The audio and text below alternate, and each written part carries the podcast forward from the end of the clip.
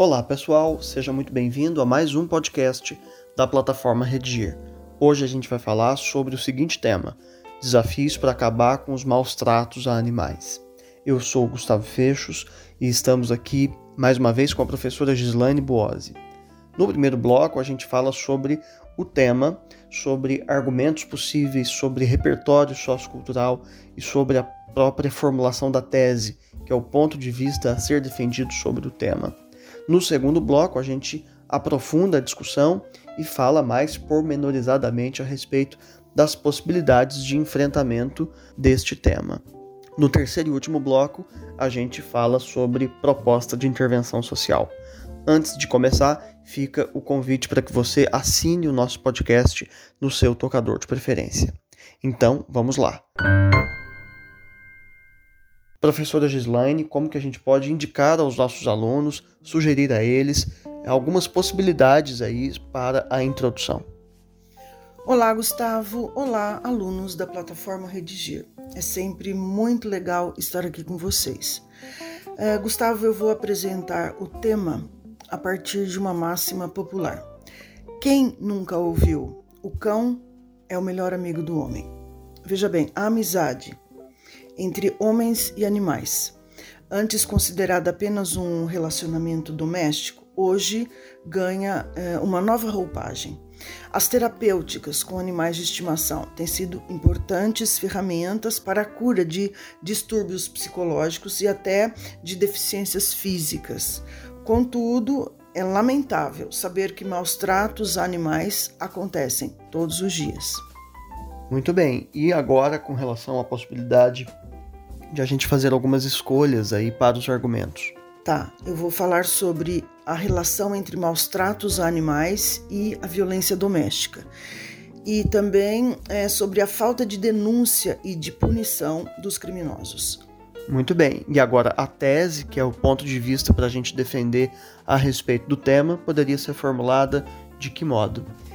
É, veja bem, quando o assunto envolve comportamento, acredito que a educação deva ser priorizada, a fim de que atitudes bárbaras deem lugar ao bom senso e à amizade, uh, imprescindíveis para a convivência harmoniosa entre homens e animais. Faltou só a gente falar agora, professora, sobre um, um enfoque possível de repertório sociocultural para este tema. Qual a sua sugestão, por favor? Eu vou apontar aqui dois repertórios possíveis, é, um literário e um filosófico. Obviamente, não, não é possível nós trabalharmos com esses dois repertórios ao longo dessas 30 linhas né, possíveis para nós é, desenvolvermos todo o nosso texto dissertativo. Então, eu vou citar esses dois e o aluno vai fazer uma escolha. Primeiro, o repertório literário. Eu vou com é, João Guimarães Rosa, é, em Sagarana traz uma série de situações em que personagens humanos contracenam com uh, animais. É o caso, por exemplo, você deve se lembrar de O Burrinho Pedrez, é, que inicialmente é desprezado por ser um burro velho e ao final do enredo é coroado como um ser superior, experiente, etc. Aliás, o próprio Guimarães nos diz que amar os animais é um aprendizado de humanidade. E em seguida, eu cito um outro repertório possível, uh, é o pensamento de um filósofo, Schopenhauer, segundo o qual a compaixão pelos animais está intimamente ligada à bondade de caráter e pode ser seguramente afirmado que quem é cruel com os animais não pode ser um bom homem. Muito bem, passemos então agora ao segundo bloco, no qual a gente vai falar mais pormenorizadamente a respeito das possibilidades de enfrentamento deste tema. Professora, é, maltratar animal é crime. E qual é a extensão desses maus tratos? Qualquer animal pode ser alvo desse crime ou, mais comumente, como a gente imagina, apenas os animais domésticos? É crime praticar maus tratos contra animais domésticos, silvestres, nativos, exóticos. O crime está tipificado se um cachorro, uma anta ou um passarinho forem maltratados. E várias condutas podem caracterizar o crime. É, por exemplo, abandonar, ferir, envenenar, manter em locais insalubres, quer dizer, sem circulação de ar, sem higiene, é, expostos ao sol, à chuva, ao frio. Uh, a falta de alimentação adequada, de água, a falta de assistência veterinária e muitos etc. aí. E há também situações de uh, extrema crueldade, de abuso emocional, que também caracteriza maus tratos porque leva animais à automutilação, à depressão e, e também a outros desvios de comportamento. Muito bem. É, eu tenho cachorro, professora, e entendo exatamente dessas é, características, dessas possibilidades, né? Que o, o animal sente na pele, é, é perceptível isso. Mas, para quem, por exemplo, não tem de repente uma convivência tão próxima com os animais, talvez alguém possa estranhar os seus argumentos, não? Gustavo, os animais, e, e é bom que né, os nossos alunos saibam disso, são sencientes, quer dizer, percebem coisas, têm impressões, sentem medo, uh, são afetuosos, demonstram inclusive noção de família. Os animais respeitam ou não respeitam pessoas. Se você me perguntar se os sintomas da depressão animal são os mesmos que da pessoa humana, vou responder: não. Mas é importante dizer que os animais são inteligentes, a seu modo, e são capazes de se emocionarem, de aprenderem, de chorarem, de se revoltarem. Você disse é, que por trás dos maus tratos dos animais pode haver também uma violência doméstica, né? Fala um pouco mais sobre isso, por favor. Sim, sim. Há pesquisas científicas é, nacionais e internacionais que nos dão conta de que comumente casos de maus tratos animais estão associados a casos de violência doméstica, em especial é, contra mulheres e crianças. Com a diferença de que a, a pessoa que é vítima de violência pode se defender, né?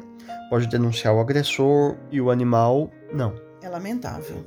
Existe é, alguma estimativa algum número em relação a, a, animais abandonados ou animais que, que sofrem algum tipo de violência?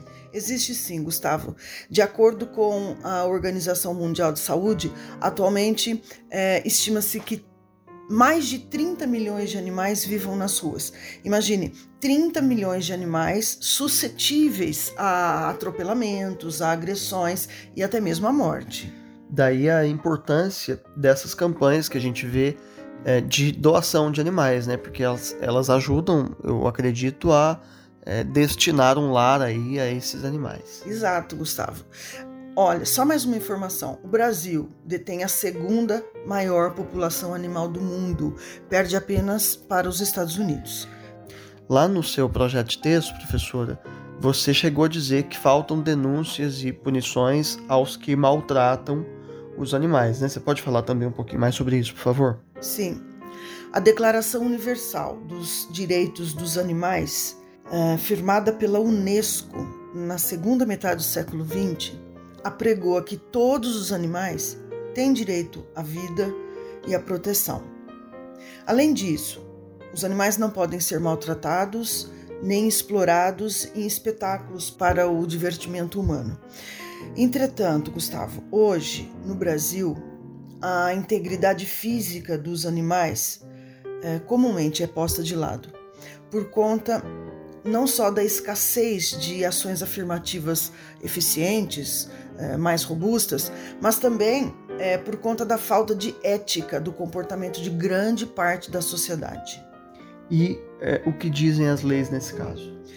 Há um projeto de lei tendente a endurecer a punição aos criminosos Porém, eu acredito que isso não seja tudo, maiormente porque a fiscalização e o indiciamento do malfeitor são ainda muito precários, o que torna o contexto é, mais propício à impunidade. Veja, a lei é uma abstração, ela precisa ser provocada e nem sempre é. Muito bem, passemos então agora ao terceiro e último bloco, no qual a gente fala sobre proposta de intervenção social. Vale lembrar que para o Enem é indispensável que neste parágrafo conclusivo estejam presentes os seguintes elementos válidos: agente, ação, modo meio, efeito e detalhamento de pelo menos um desses elementos. Então é isso aí. Vamos lá, professora, como você pode nos indicar, nos sugerir uma proposta para resolvermos esse problema? Gustavo, eu vou ler a minha proposta de intervenção. Desse modo, para erradicar situações de maus tratos a animais, é preciso intervir. Para tanto, o MEC, por meio de parcerias firmadas com ONGs protetoras de animais, deve realizar simpósios e campanhas nas escolas, locais privilegiados para a promoção desse importante debate, com o propósito de não só conscientizar a comunidade acerca da necessidade de respeitar os animais, como também incentivar a adoção de animais de rua. Por fim, os agentes policiais, bem como quaisquer outras pessoas que testemunharem cenas de maus tratos, devem denunciar os fatos à Delegacia Eletrônica de Proteção Animal, para que, assim, os índices de violência sejam diminuídos no Brasil. Muito bem, agradeço sua participação, professora. Gustavo, foi muito bom estar com vocês. Um abraço. Antes de me despedir, fica mais uma vez o convite para que você assine o nosso podcast no seu tocador de preferência. Quando você fizer essa redação, quando ela chegar aí corrigida no seu aplicativo, não deixe também de frequentar os nossos percursos de aprendizagem, nos quais há tópicos de gramática, listas de exercício e videoaulas sobre cada dificuldade. No site temos também uma redação modelo sobre este tema, na qual você pode se inspirar. Então é isso, um abraço e até a próxima.